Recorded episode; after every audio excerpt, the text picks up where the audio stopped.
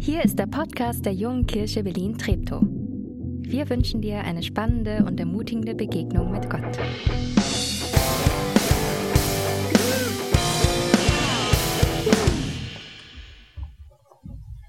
Guten Morgen, auch von meiner Seite. Ich freue mich, dass ihr da seid, dass wir Licht inzwischen gekriegt haben. Da ist irgendwas kaputt gegangen, nur falls ihr euch gefragt habt.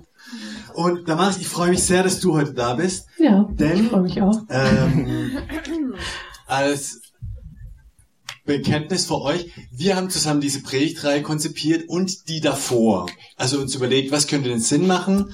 War ja fühl ich, haben uns überlegt, hey, über, über Lobpreis, wie können wir da diese Spannung, die mit drin schweben und die Emotionalität mit reinbringen? Und daran anschließend fühle ich nicht. Wie gehen wir mit den, mit einigen Themen um, die auch für Christen, lass uns ehrlich sein, sperrig sind, uns nicht so einfache Antworten gibt. Und dann haben wir da überlegt, was könnten so äh, drei Top-Themen sein und haben letztes Mal, letzte Woche Junior als Gast gehabt mit zum Thema Angst. Und ähm, ah, Faden fast übersprungen. Was wir uns überlegt haben, ist, es gibt unglaublich viele Themen, die sperrig sind. Wie wählen wir aus, welche Themen wir reinnehmen? Und wir haben überlegt, wir nehmen immer ein Thema, das für den, der predigt, eine echte Challenge noch ist. Also ganz bewusst ein Thema, mit dem, und heute Damaris bist du mit Predigen dran, mit dem heute ein Thema nehmen, mit dem Damaris nicht fertig ist, damit sie nicht so in Gefahr ist, uns irgendwelche fertigen Antworten hinzuklatschen. Ähm, Bei Dirk war es übrigens, wie werde ich meine Sünde los? Warum kann ich mich nicht verändern? Ja. Genau. Aber das ist Vergangenheit. Bild, hab das in den Griff gekriegt. Nein, leider nicht. Heute aber, hey Gott, warum erhörst du meine Gebete nicht? Und wir dachten, wenn es um unbeantwortete Gebete geht, wir gehen gleich auf die zwölf. Was ist das? Was ist das? Gehört zu den schmerzhaftesten unbeantworteten Gebeten, die die Menschen beten. Ich glaube oder wir glauben, das ist das Gebet um Heilung, körperliche, psychische Heilung, wenn man leidet und sich Besserung ähm, wünscht. So, Damaris. Finger weg vom Stecker, sage ich dir. Damaris, warum bist du mit dem Thema noch nicht fertig? Was ist los bei dir? ja, was ist los bei mir? Ähm, viele von euch kennen mich ja und kennen vielleicht auch so ein bisschen meine Geschichte. Ähm, nämlich, dass ich seit ich ein Kind bin eigentlich äh, Rheuma habe. Das ist ja so eine alte Leute-Krankheit, sagt man eigentlich, aber das können auch Menschen in jedem Alter bekommen. Genau, und ich habe es jetzt seit ja, über 20 Jahren wahrscheinlich. Genau, es ist also für die, die jetzt damit gar nichts anfangen können, es ist so eine äh, chronische Gelenkerkrankung, die sozusagen äh, in den Gelenkinnenhäuten äh, Entzündungen auslöst, was dann auch auf die Knorpel und die Knochen übergeht. Genau, und das Ding ist eigentlich, dass es viele Schmerzen verursacht in verschiedenen Gelenken und schlechte Beweglichkeit und Schwellungen. Genau, und das ist eigentlich nicht heilbar. Also im besten Fall kommt es so zum Stillstand mit Medikamenten und Physiotherapie und vielen Arztbesuchen und allem, was dazugehört, was man, worauf man nicht so Bock hat. Bock hat. Ähm, genau, und es beeinflusst meinen Alltag mal mehr, mal weniger stark, weil es auch so in äh, Schüben äh, kommt, sozusagen, also immer so in Wellen, wenn es mal, mal mehr Entzündung gibt und man mal gar nichts davon merkt. Ähm, Ich, ich Genau. will nicht Alter rechnen. Das heißt, du warst fünf, sechs, als das angefangen hat? Äh, also Diag die Diagnose kam, glaube ich, so mit acht, neun, aber wahrscheinlich schon seit ich vier Jahre alt bin oder so. Krass. Kann mich jetzt auch nicht mehr so ganz genau Ja. daran erinnern, ehrlich gesagt. ähm, genau. Ja, Das kam in dein Leben und du warst happy damit. Ich war total happy damit. Nee, bestimmt Nee, nicht. also klar habe ich als Kind auch immer gebetet, dass es irgendwie aufhört, dass ich gesund werde und so. Und man versteht es ja am Anfang noch nicht so richtig, dass es jetzt so ist und so bleibt und was das alles bedeutet fürs Leben. Ähm, ja, aber Surprise, bis jetzt bin ich noch nicht geheilt und bin eigentlich auch immer relativ gut damit klargekommen, würde ich sagen. Aber gut, gut klargekommen mit dem Rheuma oder gut klargekommen damit, dass die Gebete nicht erhört wurden? Oder wurden nie erhört? Oder, also ich, ich stelle mir das für einen Kinderglauben, für einen Teenagerglauben, für, also, also den Challenge vor. Also in, in der Kinderkirche bringen wir denen bei, äh, betet für Krankheiten, äh, betet was immer ihr wollt und Gott meint's gut mit euch ja, genau. Also es ist natürlich immer eine Challenge gewesen, aber ich hatte so ein Erlebnis als Jugendliche. Da war ich auf einem Jugendcamp, so ganz klassisch. Und ähm, wir hatten so Lobpreis und sind alle äh, aufgestanden und waren voll dabei. Und ich habe gemerkt, dass mein Knie irgendwie so voll dick ist und wehtut. Und ich habe einfach gebetet, Gott, lass es doch jetzt einfach aufhören und die Schmerzen weggehen. Und ich hatte zum ersten Mal dieses Erlebnis, dass so irgendwie so ein warmes Gefühl durch meinen Körper durchgegangen ist und ich gemerkt habe, ah, die Schmerzen sind jetzt weg und ich weiß nicht mehr, wie lange das angehalten hat, ein paar Tage vielleicht. Ähm, aber das war so ein Erlebnis, was irgendwie auch meinen Glauben, glaube ich, voll nach vorne katapultiert hat in dieser Anfangszeit, weil ich gemerkt habe, Gott kann und der ist da und der ist lebendig und äh, der wirkt auch wirklich in meinem Leben. Mhm. Also Gott kann, aber hat jetzt bei dir in der Zeit Linderung verschafft, aber nicht dauerhaft Heilung gebracht. So genau. Zusammengefasst. Ja. Und seitdem hatte ich so ein Erlebnis auch persönlich nicht nochmal. Ja. Ein paar Jahre später haben wir uns kennengelernt. Ähm, und dann hat sich unsere Geschichte miteinander verwoben, was Heilungen angeht, weil ähm, ich habe einen Hexenschuss gehabt. Äh, alte Leute, wir haben es halt von alten Leute-Krankheiten, habe ich das. Also es ist mir in den Rücken gefahren und ich konnte mich, ich konnte, ich konnte nichts mehr machen. Ich habe noch nie so Schmerzen gehabt, bin vielleicht auch verwöhnt mit Schmerzlosigkeit, aber das war, un also laufen ging nicht, du kommst wirklich wie so eine, wie so ein uralter Opa, war beim, bei Ärzten, die machen das so Wärmepflaster drauf, habe das halt aushalten und so weiter. Habe ich eine Woche gelitten, bis ich gemeint, ich habe noch niemanden dafür beten lassen. Wie dumm bin ich? Ja? Und dann überlegt, okay, jeder Christ, der mir beim Weg läuft, ich lasse den einfach dafür beten. Kann ja nicht schaden. Ja? Und sowas kam dann irgendwann der nächste Sonntag und wir waren unten, glaube ich, noch im Gottesdienst. Da sind wir uns nicht ganz sicher, ob es schon hier war oder unten. Äh, und dann, Damaris, bist du mir über den Weg gelaufen. Und jetzt, das war in der Vorbereitung spannend, die Geschichte, also ich kenne sie aus meiner Erinnerung und zu merken, die ist relativ deckungsgleich auch mit dem, wie du es erlebt hast. Magst du weiter erzählen? Genau, also du hast mich gefragt, ob ich für dich beten kann. Ich sage, ja, klar, warum nicht? Und haben uns neben das Kreuz gesetzt natürlich ganz wichtig, dass wir neben dem Kreuz saßen. Nee, ähm, und ich habe äh, ja so ganz simpel eigentlich für dich gebetet, dass die Schmerzen weggehen und dass alles wieder gut wird, heil wird. Und was dann passiert ist, musst du vielleicht sagen. Und deswegen war wirklich ein hochgradig unspektakuläres Gebet. Also für alle, die denken, ähm, Wirksamkeit hängt an der Methodik, seitdem bin ich mir ziemlich sicher, es hängt nicht daran. Aber meine Schmerzen waren weg danach. Also der Hexenschuss war seitdem kann ich aufrecht gehen. Ähm, genau. Und das war für mich eine krasse Erfahrung, die es aber noch krasser gemacht hat, weil jemand für mich gebetet hat, den, den Gott selbst noch nicht geheilt hat. Und wir haben ähm, auch seitdem, davor, danach, immer wieder viel für dich gebetet, für dein Rheuma, auch als dann drum ging, dass, dass in deiner Hand die Gelenke so verschlissen, entzündet sind, dass da dauerhaft versteift werden muss und so. Ich denke, Gott, es geht doch nicht. Du nimmst das Gebet von einer jungen Frau, um jemand mit so ein bisschen Rückenschmerzen zu heilen, aber heilst sie selbst nicht. Wir dachten, wir erzählen euch das, oder ich habe drum geworben, dass wir das heute Morgen erzählen, um euch zu sagen, das, was Damaris euch jetzt entfaltet, wo sie euch mit reinnimmt in das, was sie in der Bibel entdeckt hat, in das, was das alles mit ihr und ihrem Glauben gemacht hat, ähm, dass das nicht irgendwie so easy peasy erworben ist oder abgeguckt ist, sondern dass es wirklich über, über Jahre errungen ist und auch noch nicht fertig ist. Ähm, von daher würde ich sagen, Bühne frei für Damaris und das Thema, wie muss ich beten, damit ich geheilt werde? Ja, jetzt kommt, wie es funktioniert. Ähm, nee, ich habe gefühlt irgendwie so wenig dazu zu sagen, wie es funktioniert oder wie es irgendwie richtig ist oder klappt. Vor allem mit so Blick auf ähm, ja viel krasseres Leid, was Menschen sich gegenseitig zufügen oder antun, wenn man in die Kriegsgebiete dieser Welt guckt oder die ganzen Krisen. Aber ich will euch irgendwie damit reinnehmen, was ich äh, in der Bibel zu dem Thema entdeckt habe oder was meine Gedanken sind oder ich gelesen habe, was ich über Gott entdeckt habe und auch über mich selber. Genau, und vielleicht findet ihr euch ja irgendwo wieder. Also ich gehe so verschiedene Punkte durch, die man haben kann auf seiner Reise vielleicht oder in seiner Geschichte. Danke. Ähm, genau, vielleicht hilft euch da, da ein Punkt weiter oder ihr findet euch an einem Punkt wieder auch, wo ihr denkt, ah, da bete ich jetzt schon so lange für und irgendwie passiert aber gar nichts. Um, und wenn ich so in die Bibel gucke, habe ich das Gefühl, Gott greift ja irgendwie immer ein und der tut ja immer Wunder und der rettet Menschen und äh, ja, als Jesus kommt, ständig werden Kranke geheilt und Tote auferweckt und alles ist irgendwie gut. Und es wird uns ja auch total oft versprochen, so in der Bibel. Also bittet und es wird euch gegeben, sucht und ihr werdet finden, klopft an und es wird euch geöffnet. Oder wenn ihr betet und um etwas bittet, dann glaubt, dass ihr es empfangen habt und die Bitte wird euch erfüllt werden, was immer es auch sei.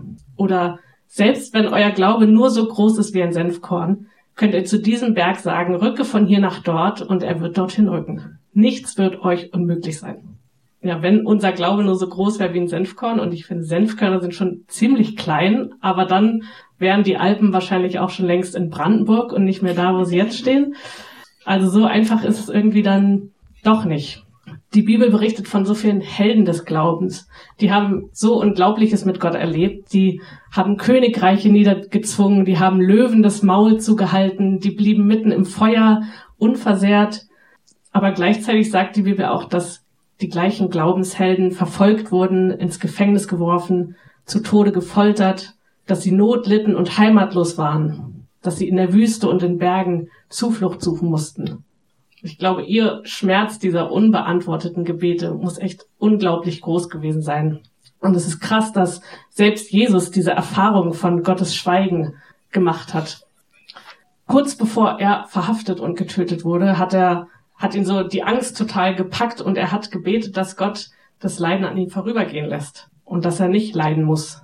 Aber sein Gebet wurde am Ende nicht so beantwortet, auf diese Weise, dass er vom Leiden gerettet wird. Dieses Nicht-Erfüllen von Gebeten und dieses Leid ist also schon immer irgendwie Teil von einem menschlichen Leben und auch, oder vielleicht gerade sogar, Teil vom Christsein. Wenn wir beten, dann hat es ja immer einen Grund, da gibt es irgendein Bedürfnis, was nicht erfüllt ist, vielleicht eine Sorge oder eine Angst oder eine ganz schwierige Situation, Leid, Krankheit, seelischer oder körperlicher Schmerz oder eine Sehnsucht, die wir haben. Und immer wenn wir beten, ist es eigentlich total das Wagnis, weil wir uns verletzlich machen. Gott gegenüber oder den Menschen für oder mit denen wir beten gegenüber, weil wir uns eben anvertrauen. Und ich glaube, wir haben das bestimmt alle schon mal erlebt. Wir vertrauen uns mit unserem Bedürfnis Gott an. Das ist mal mehr, mal weniger existenziell vielleicht und mal mehr, mal weniger schmerzhaft. Und dann passiert nichts. Es kommt einfach keine Antwort. Und wenn du das noch nicht erlebt hast, dann hast du vielleicht noch keine mutigen Gebete gesprochen. Äh, Mimi hat es heute beim Briefing so schön gesagt. Es ist eigentlich auch ein gutes Zeichen, weil wir dann mutig beten und glauben, dass Gott was verändern kann aber manchmal passiert eben einfach nichts. Den Partner, den ich mir wünsche, finde ich vielleicht nicht. Oder die geliebte Person will nichts von Gott wissen. Oder die Krankheit wird eben nicht geheilt. Was ist dein Herzensanliegen? Wie lange betest du schon? Wie lange ist schon nichts passiert? Und ich finde es total verständlich, wenn wir das so am Anfang nicht akzeptieren wollen, wenn wir sagen, das muss doch irgendwie möglich sein, dass Gott eingreift. Das kann doch einfach so nicht weitergehen. Muss ich vielleicht nur öfter beten und Gott in den Ohren liegen? Was muss passieren, damit Gott mein Gebet erhört? Vielleicht mache ich noch irgendwas falsch, vielleicht ist da noch irgendeine Schuld, die ich nicht bekannt habe. Vielleicht glaube ich noch nicht genug oder ich habe noch nicht diesen richtigen Modus, noch nicht das richtige Gebet irgendwie gefunden, nicht die richtigen Worte gesprochen. Vielleicht muss ich das mehr so proklamieren und dran glauben und Glaubensschritte gehen, damit es irgendwie funktioniert. Und in all diesem Ringen darum kann man gleich ganz schnell die Realität aus den Augen verlieren. Wenn ich mich so sehr nach diesem Wunder sehne, dass ich denke, es geht gar nicht mehr ohne, dann wird mein Blick eng, weil ich mich daran klammere. Ich bitte immer wieder und wieder und werde wieder und wieder enttäuscht. Und ich will es nicht wahrhaben, dass einfach nicht das geschieht, was ich mir wünsche. Vielleicht habe ich den Drang, dass ich Gott am liebsten zwingen würde zu handeln. Und dabei kann die Bitte so großen Raum einnehmen, dass ich mit der Zeit irgendwie so emotional daran zerbreche, weil sich eben einfach nichts verändert. Und wenn ich mit meiner unerfüllten Bitte zurückbleibe, kann es nicht nur an meinem Selbstbild rütteln oder an meinem Glauben, glaube ich nicht genug, sondern auch an meinem Gottesbild. Was ist das für ein Gott, der eingreifen könnte, aber es doch nicht tut? Der von sich selber sagt, dass er Liebe ist, aber trotzdem schweigt und der Gerechtigkeit verspricht, aber sie nicht herstellt. Was ist mit diesen Bibelstellen vom Anfang? Warum passiert nichts? Gott hat auch früher geholfen, warum tut er es nicht jetzt? Warum nicht für mich? Das macht mir immer wieder Mühe und vielleicht suche ich dann den Fehler bei Gott, dass er eben nicht der ist, der er verspricht. Nicht dieser treue, allmächtige, liebevolle Gott. Vielleicht kennt ihr die Geschichte von Hiob. Äh, ich habe euch hier so eine kleine äh, Bilderstory mitgebracht, wie in der Kinderkirche. Hiob war so ein ganz vorbildlicher und gerechter und treuer Mensch. Und Gott lässt trotzdem zu, dass er einen Schicksalsschlag nach dem anderen erlebt. Er verliert seine Kinder, seinen ganzen Besitz, seine Gesundheit, aber er wendet sich trotzdem nicht von Gott ab. Stattdessen fragt er ihn verzweifelt, warum Gott, warum muss ich so viel Leid ertragen? Und dann kommen seine Freunde vorbei und sagen, Hiob, also wir wissen, dass Gott gerecht und gut ist, das heißt, die Schuld muss eigentlich bei dir liegen. Eigentlich bekommst du nur das, was du verdienst. Hiob verteidigt sich und sagt, ich habe nichts falsch gemacht, das kann keine Strafe von Gott sein und er hat sogar recht. Deshalb kommt er zu dem Schluss, Schluss, Gott tut mir Unrecht. Gott handelt unfair und fahrlässig. Und er fordert von Gott, dass er kommt und sich erklärt. Und Gott kommt sogar. Gott kommt in einem Wirbelsturm und er nimmt Hiob mit durch die ganze Schöpfung bis zum Ursprung der Welt, durch dieses ganze komplexe System der Erde und des Universums. Und es wird klar, Gott regiert die Welt auf eine Weise, wie wir es nicht verstehen können. Er sieht die verborgensten Orte, die wir niemals sehen können. Und Hiob wird klar, meine Sicht ist total begrenzt. Die ist auf mein Leben begrenzt und mein Einfluss ist auf mein Leben begrenzt. Ich habe keinen Blick auf die ganze Situation.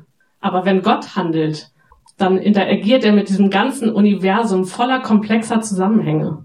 Das heißt, Hiob ist eigentlich nicht in der Lage, Gottes Handeln zu verstehen oder eine Erklärung einzufordern. Als Gott antwortet, ist es eigentlich keine richtige Antwort, aber er macht so diese Dimensionen und die Verhältnisse klar, dass wir in einer komplexen Welt leben, die nicht darauf ausgelegt ist, Leid zu verhindern. Gottes Antwort ist eigentlich die Einladung, seiner Gerechtigkeit weiter zu vertrauen, auch wenn sie aus unserer Sicht nicht immer einleuchtend ist. Und diese Geschichte von Hiob gibt vielleicht so eine schöne theologische Grundlage für diese Frage nach Leid und unbeantworteten Gebeten, aber bei Hiob wird am Ende auch alles wieder gut, der bekommt alles doppelt zurück und der hat auch eine krasse Gottesbegegnung und irgendwie wird, ja, kommt da so ein Happy End und irgendwie ist alles wieder schick danach. Aber wie geht's uns, wenn das Schweigen eben bleibt und wenn das Happy End nicht eintrifft? Vielleicht arrangieren wir uns mit der Zeit, mit der Situation und das ist ja auch irgendwie gut, aber da kommt auch ganz schnell dieses Resignieren, Gott will das halt so dass ich leide. Da kann man halt nichts machen. Und dann bleibt er irgendwie ein abwesender und kraftloser Gott. Und ich bleib stecken in der Situation, in der ich bin.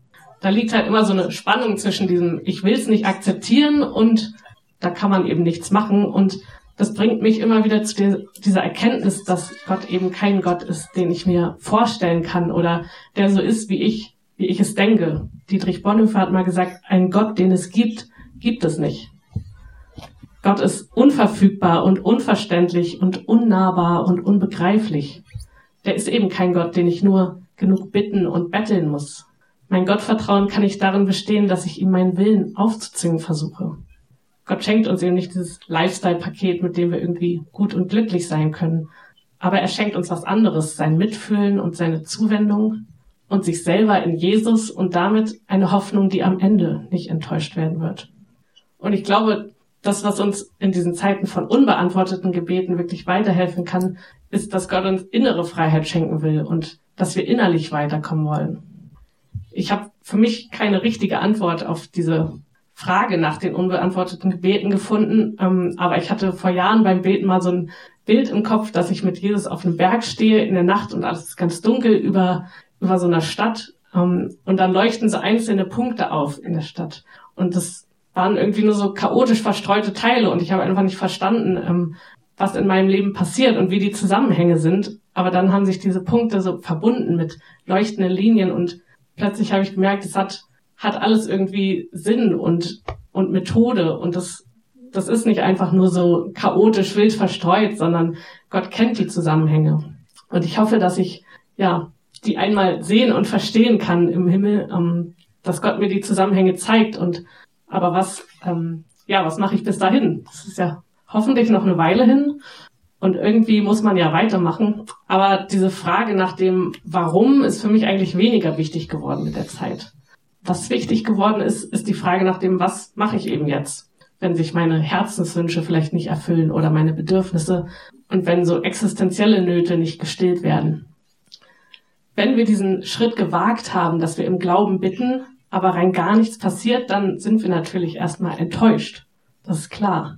Aber ich glaube, es ist wichtig, dass wir auch Enttäuschung mit Gott besprechen und ehrlich sind mit dem, was wir uns wünschen. Hiob hat seinen Gefühlen zum Beispiel freien Lauf gelassen. Und auch andere Menschen in der Bibel, die haben ihren ganzen Frust und ihr Leid und ihre ganze Angst vor Gott ausgebreitet und so richtig hingeworfen, weil Glaube eben eine Beziehung ist. Und Beziehungen können immer von so heruntergeschluckten Gefühlen beeinträchtigt werden, bis ich meinen Glauben vielleicht ganz über Bord werfe. Aber wir können auch mit diesen biblischen Vorbildern des Klagen lernen und eben genau darin Gott erleben, weil er uns zusagt, dass er mit denen ist, die mit einem ehrlichen Herzen kommen. Ich weiß nicht, vielleicht kennt ihr das auch. Ich neige dazu, dass ich dann immer so ein bisschen relativiere, weil Leute, ja, jetzt ist ja alles nicht so schlimm und anderen geht's doch viel schlechter und das wird schon wieder und so weiter. Man will ja auch nicht undankbar wirken, aber vor Gott zählt es nicht. Vor Gott darf ich meine Enttäuschung rauslassen und soll es auch tun. Gott wird davon nicht kleiner, wenn ich ihn anklage. Und ich darf sie auch genauso stehen lassen. Als Jesus am Kreuz stirbt, ruft er, mein Gott, mein Gott, warum hast du mich verlassen? Und er zitiert damit einen Psalm, fand ich total spannend, Psalm 22. Mein Gott, mein Gott, warum hast du mich verlassen? Ich schreie, aber keine Rettung ist in Sicht. Ich rufe, aber jede Hilfe ist weit entfernt. Mein Gott, ich rufe am Tag, doch du antwortest nicht. Ich rufe in der Nacht und komme nicht zur Ruhe. Oder wenn ihr mal Psalm 88 lest, das ist wirklich ein einziges Klagen und Stöhnen und da gibt's auch kein Happy End am Ende. Es fängt noch eigentlich ganz gut an. Herr, mein Gott und Retter, Tag und Nacht komme ich vor dich und schreie zu dir. Lass mein Gebet zu dir dringen. Schenk meinem Flehen ein offenes Ohr. Jetzt geht's los. Denn meine Seele hat schon mehr als genug Leid erfahren. Ich bin an der Schwelle des Todes angelangt. Man hält mich für einen, der dem Grab schon nahe ist. Ich bin ein Mensch ohne jede Lebenskraft. Und es geht dann immer so weiter, 18, nee, 19 Verse, bis hin zu meinen Freunden und Nachbarn hast du mich entfremdet. Mein einziger Vertrauter ist die Finsternis. Was wäre, wenn wir so klagen würden, hier im Gottesdienst? Darf man das überhaupt? Es ist ja unsere Kultur, dass wir immer so schön ermutigend sein wollen und selbst wenn das Thema mal ein bisschen schwer ist, am Ende gibt es doch irgendwie immer eine Antwort und einen Lichtblick und die Leute sollen ja auch hoffnungsvoll irgendwie aus dem Gottesdienst gehen und nicht total deprimiert. Und ich glaube, das ist auch gut und richtig, aber es ist genauso wichtig, dass wir auch die offenen Fragen mal aushalten und dass wir auch Orte zum Klagen haben und vielleicht Zeiten des Mitleidens, wo wir selber nicht betroffen sind ich wünsche mir, dass wir das auch als Gemeinschaft zusammen tun können, dass wir zusammen klagen können und auch stellvertretend für die, mit denen wir eben mitleiden wollen. So, jetzt bin ich mit dem Psalm vielleicht meine erste Enttäuschung losgeworden und habe mal so alles hingeworfen, aber auch wenn ich länger in dieser Situation einfach feststecke, darf ich mich Gott zumuten mit allem, was dazugehört. Ich kann ihn nicht auf die Erfüllung meines Gebetes festnageln, aber genauso wenig will ich ausschließen, dass er meine Bitten erfüllt. Und es ist immer so ein Spannungsfeld und ich erlebe das ganz oft als so ein trotziges Festhalten an dem, was Gott verspricht und wie er ist. Wie könnte ich an Gott zweifeln, wenn er der ist, dem ich mich letztendlich anvertrauen kann? Und wenn er der ist, der die Tragkraft hat, meine Schwere auch auszuhalten? Wenn er der ist, zu dem ich eben immer laufen kann, mit allem Schmerz und mit allen Fragen? Selbst wenn es oft schwer ist, diese Spannung auch auszuhalten. Bei Gott nimmt mehr als diese äußere Veränderung die Erfüllung vom Gebet und diese Wunder das innere Heilwerden im großen Raum ein. Auch schon bei den Heilungsgeschichten im Neuen Testament. Indem ich mich ihm mit meinen Gedanken und Gefühlen zumute, kann ich vielleicht auch seine Gedanken neu an mich ranlassen und dadurch eben innerlich weiterkommen und neues Vertrauen lernen. Meine Erfahrung ist auf jeden Fall, dass ich sowohl Gottes Nähe als auch seine Abwesenheit viel stärker erlebe und dass mein Glauben und mein Gottesbild an Tiefe und Weite gewinnt, wenn ich mich in diesen Zeiten von ihm tragen lasse und von dem, was er verspricht. Ihr kennt bestimmt auch so, so Wunder, naja, nicht Wundergeschichten, aber Geschichten von Leuten, die haben irgendwie so schwere Schicksalsschläge und am Ende konnten die das aber irgendwie super annehmen und haben da voll den Sinn drin gefunden und irgendwie ihre Aufgabe. Und es sind so richtige Heldengeschichten. Aber ich will mich von diesen Heldengeschichten nicht unter Druck setzen lassen, weil die es irgendwie geschafft haben, ihr Leben auf die Reihe zu kriegen oder ihr Leid irgendwie äh, in was Gutes umzuwandeln. Jeder hat seine eigene Geschichte und seinen Weg und vielleicht dauert es Wochen oder Monate oder Jahre oder ein ganzes Leben, bis überhaupt irgendetwas besser wird. Was mir Hoffnung macht, ist auf jeden Fall, dass Gott uns verspricht, dass alles Leiden eines Tages vorbei sein wird. Und diese Heldengeschichten sind vielleicht nur so ein kleines Fenster in diese neue Welt, die uns Mut machen sollen, dass eben dieses gute Leben auf uns wartet, ganz frei von Leid und Schmerz und Tränen. Mir hilft es da immer sehr, wenn ich mir Worte leihen kann, die schon ganz viele Menschen vor mir gebetet haben und das für mich anzunehmen, wenn ich eben selber keine Worte finde. Die Psalmen helfen mir dabei sehr, nicht nur, weil man mit denen so ganz herzzerreißend klagen kann, sondern auch, weil sie mich immer wieder auf diese Hoffnung hinweisen, die ich in Gott habe. Und ich muss mir das ganz oft selber sagen. Psalm 42 ist zum Beispiel ein tolles Beispiel dafür, weil es diese Mischung hat aus Trauer und Klage und gleichzeitig Sehnsucht nach Gott und sich auch immer wieder abwechseln mit diesem Zuspruch für meine eigene Seele. Da heißt es, warum bist du so bedrückt, meine Seele? Warum stöhnst du so verzweifelt? Warte nur zuversichtlich auf Gott. Und diesen Psalm wollen wir jetzt zusammen mit euch ähm, beten. überlegt, dass wir den gemeinsam beten und singen. Das möchte ich vor. Klar, soll ja für Gott richtig gut sein. Und ähm, das Liturgie ein bisschen hinter uns lassen, bitte ich euch alle aufzunehmen. Ah, alle, die es können, natürlich.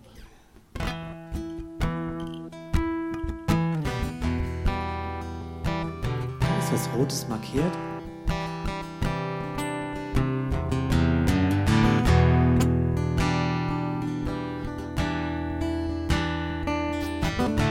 Das ist die Übung. Achtung.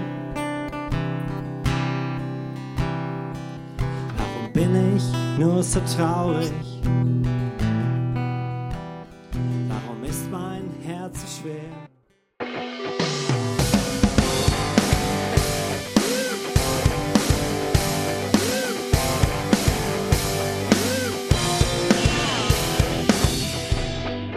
Schön, dass du diesmal dabei warst. Wenn du mehr über den Glauben erfahren möchtest, dann schreib uns gerne an info@jkb-treptow.de oder besuch uns einfach persönlich. Alle Infos findest du unter jkb-treptow.de. Wir wünschen dir eine gesegnete Woche.